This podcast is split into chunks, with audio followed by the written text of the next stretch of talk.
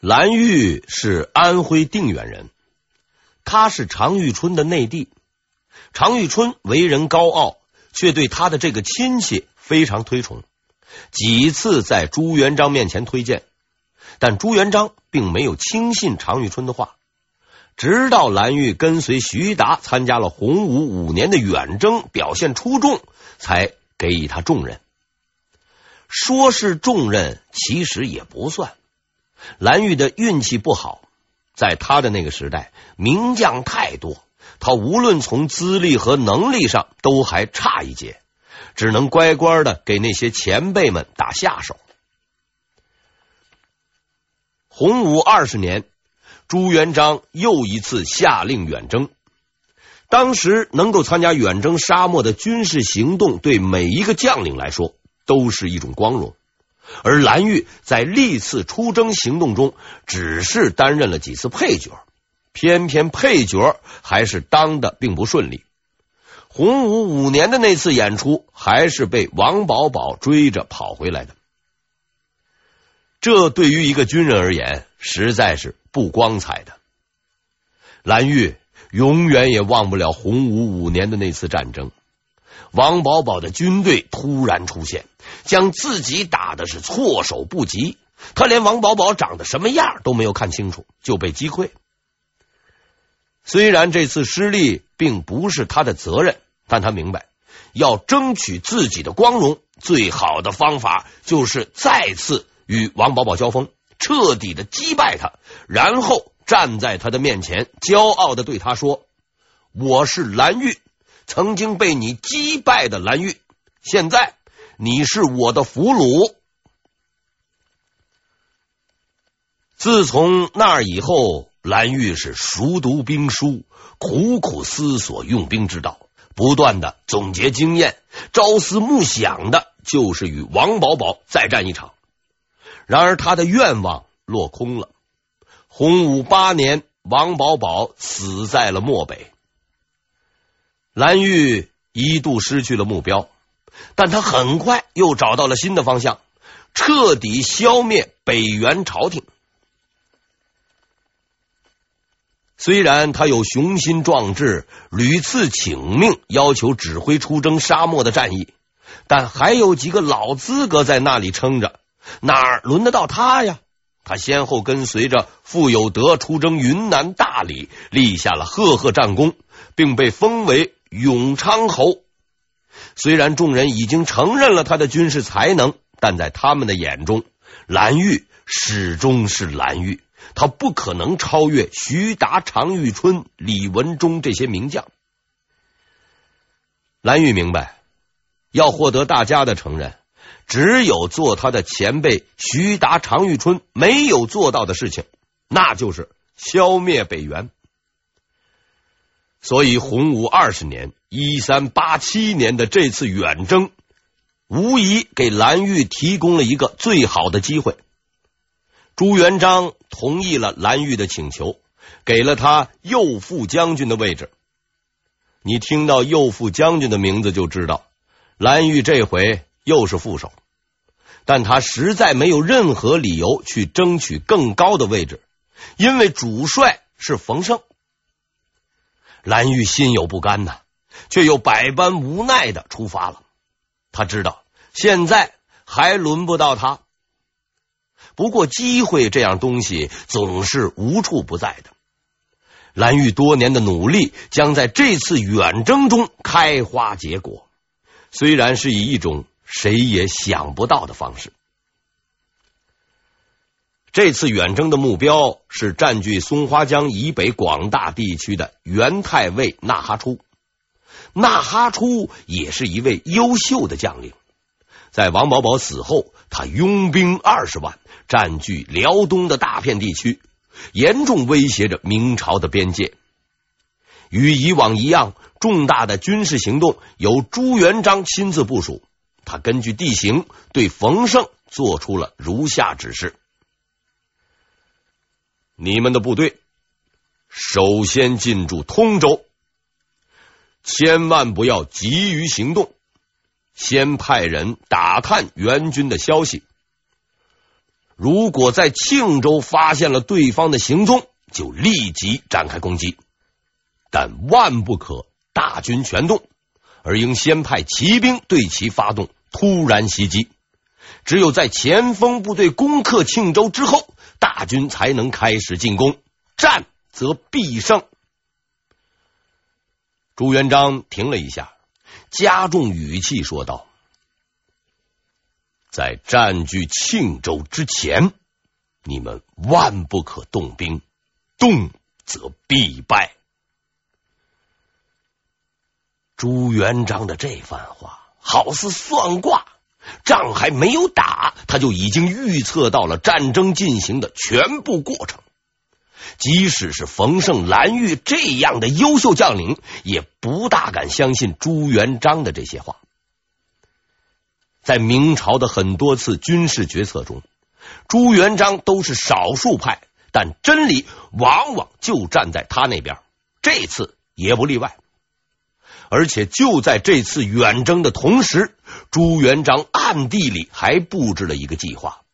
事后证明，这个计划的成功实施，彻底的瓦解了纳哈出的二十万大军。朱元璋真奇人也！洪武二十年正月初二，朱元璋命宋国公冯胜为征虏大将军。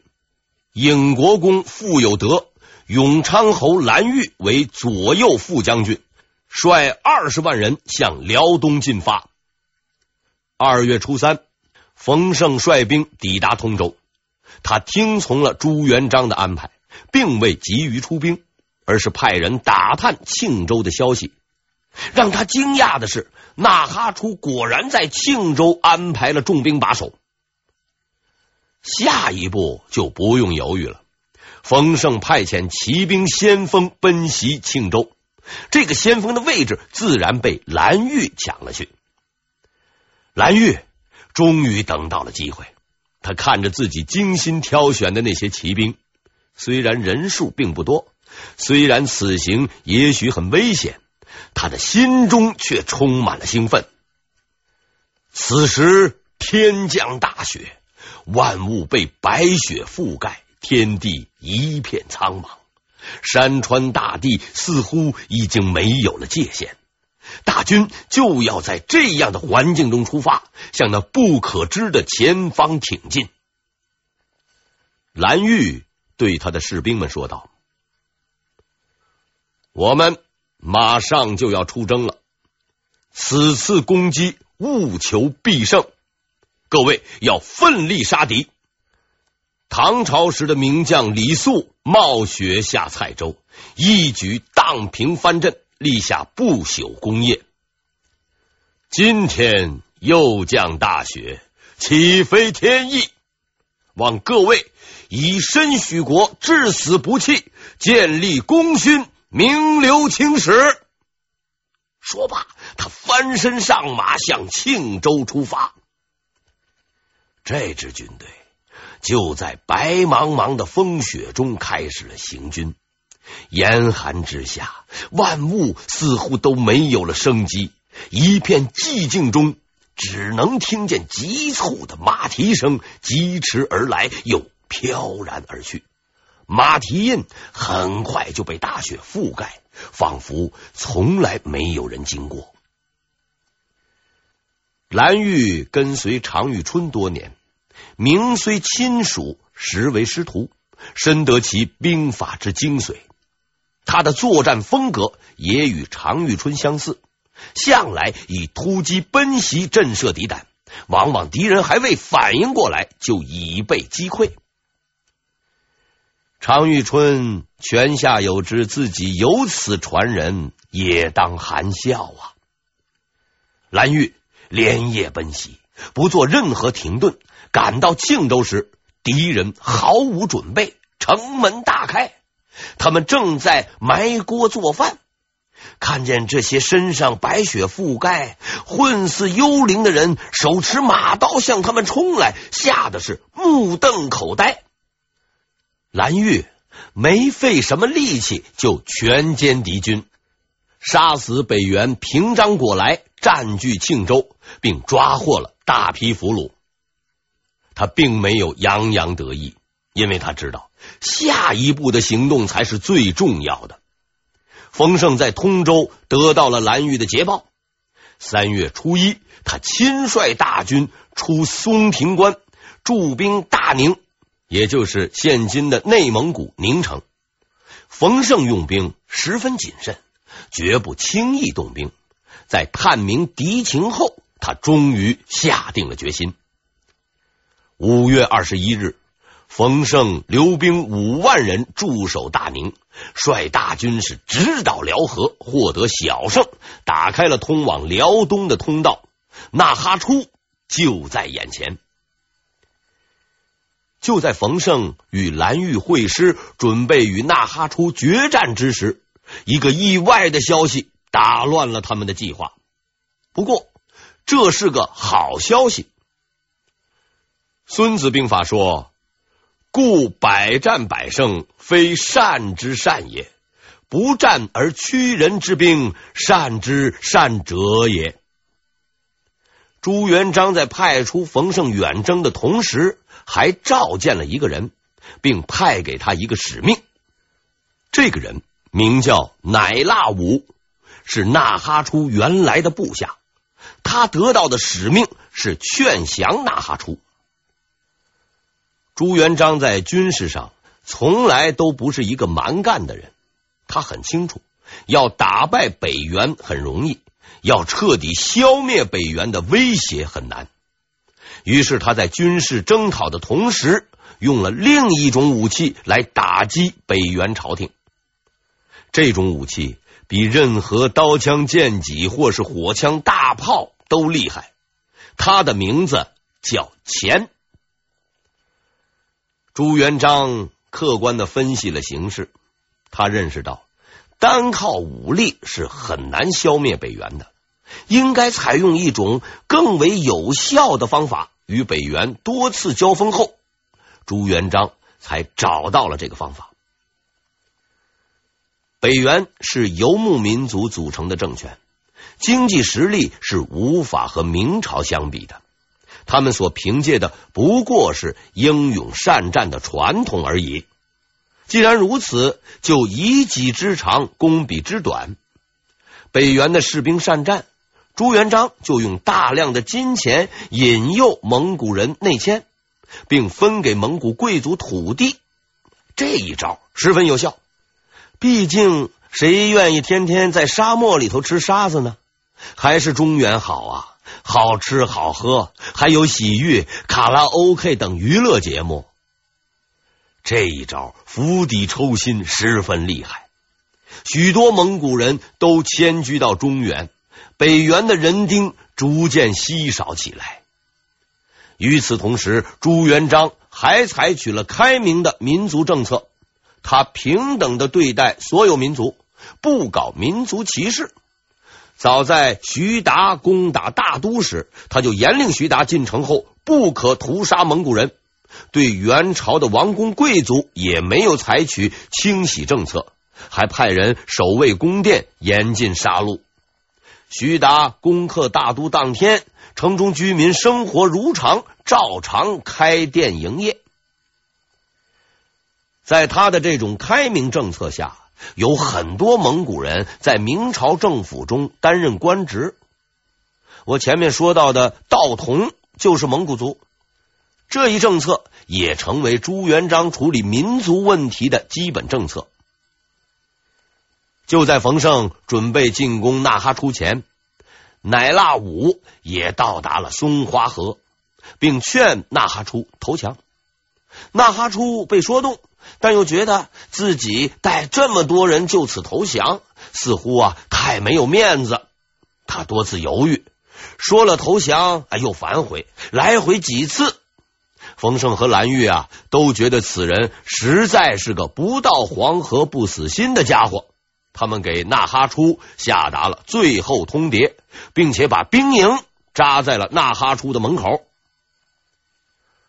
纳哈出。估计了一下自己的实力，他还是有些自知之明的。要打，嗨，只有死路一条。纳哈出率二十万军队投降明军。投降总是要有一个仪式的，毕竟纳哈出是带了二十万人投降的，很有点资本。为了表示对他的敬意，蓝玉准备请他吃顿饭。按说吃饭是好事儿，酒足饭饱后就在饭桌上把投降合同签了，岂不美哉？可这顿饭竟吃出了意外。纳哈出带了几百人去参加投降仪式，蓝玉热情接待了他，亲自把他迎进营房设宴款待。蓝玉也很注意给对方面子，尽量不提投降这样的字眼，双方会面的气氛很融洽。就在一切都顺利进行的时候，蓝玉的一个举动彻底打破了这种和谐的气氛。纳哈出向蓝玉敬酒，蓝玉见他的衣服破旧，便脱下了自己身上的外衣，要纳哈出穿上。应该说这是一个友好的举动，但纳哈出拒绝了。为什么呢？这就是蓝玉的疏忽了。他没有想到自己和纳哈出并不是同一民族，双方衣着习惯是不同的。虽然他是好意，但在纳哈出看来，这似乎是胜利者对失败者的一种强求和恩赐。蓝玉以为对方客气，便反复要求纳哈出穿上，并表示纳哈出不穿，他就不喝酒。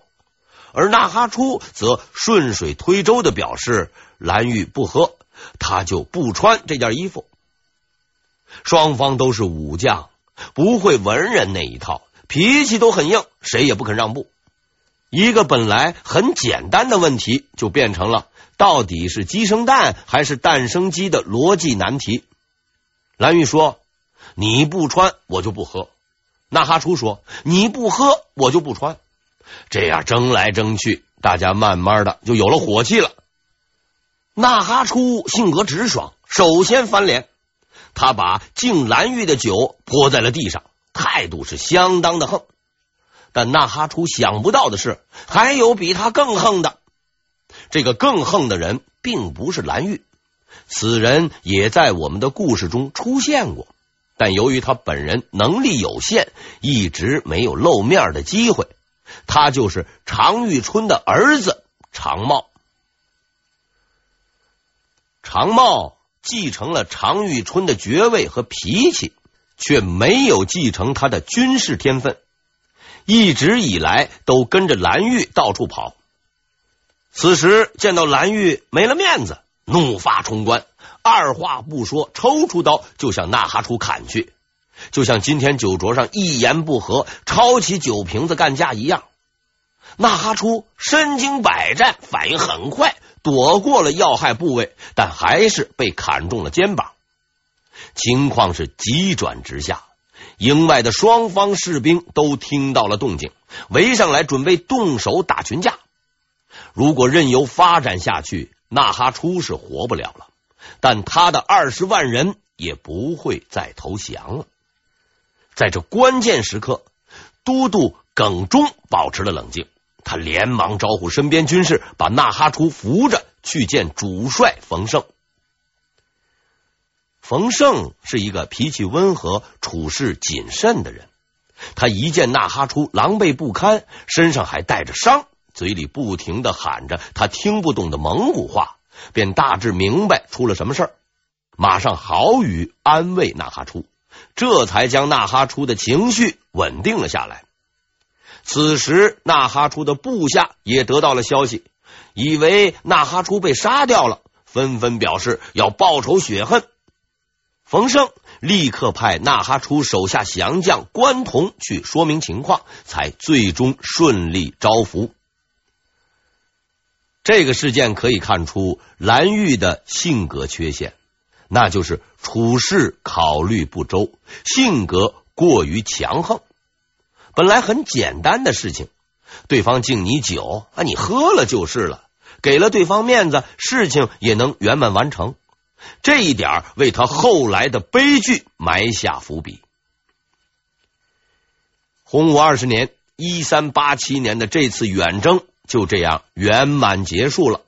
纳哈出被迫投降，明军俘虏北元二十余万人，缴获辎重无数，最终肃清了北元朝在辽东的势力。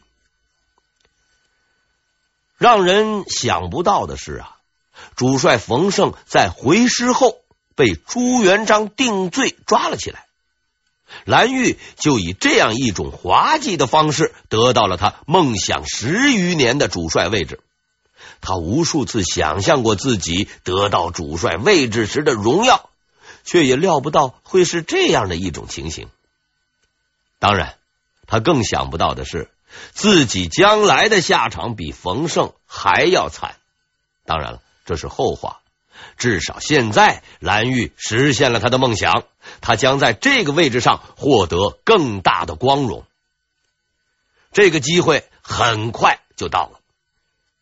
自至正二十七年（一三六七年），朱元璋与元朝全面开战以来，双方你我往来，争斗不休。朱元璋虽然把元朝统治者赶出中原地区，但来自蒙古草原的威胁也从来没有停止过。为了解决这个老对手，朱元璋是什么手段都用了，虽有成效，但从未根除这个顽强的敌人。他不能再这么无限期的等下去了，北元朝廷一定要在他的手中被消灭。只有这样，他才能放心的离开这个世界，离开他亲自创立的帝国。洪武二十年的远征，消灭了北元在辽东的势力，解除了朱元璋的后顾之忧。他那敏锐的军事直觉告诉他，最后决战的时刻就要来到了。朱元璋已经等了二十年。二十年中，多少士兵跨上战马，踏上征途，就再也没有回来。在边塞上，在沙漠里，处处都有战死士兵的尸体。无数的家庭失去了父亲、丈夫、儿子。为了解除北元的威胁，付出的代价太大了，不能再等了。毕其功。于一役吧。历史往往是出人意料的。消灭北元的使命被授予了以前从未担任过主帅的蓝玉。当蓝玉从朱元璋手中接过帅印的时候，他感受到一种难以抑制的兴奋。自己十几年的努力终于没有白费。上天给他的比他要求的还要多呀！我终于可以开创自己的伟业了。我将和那些传说中的名将一样，名留青史，为万人敬仰啊！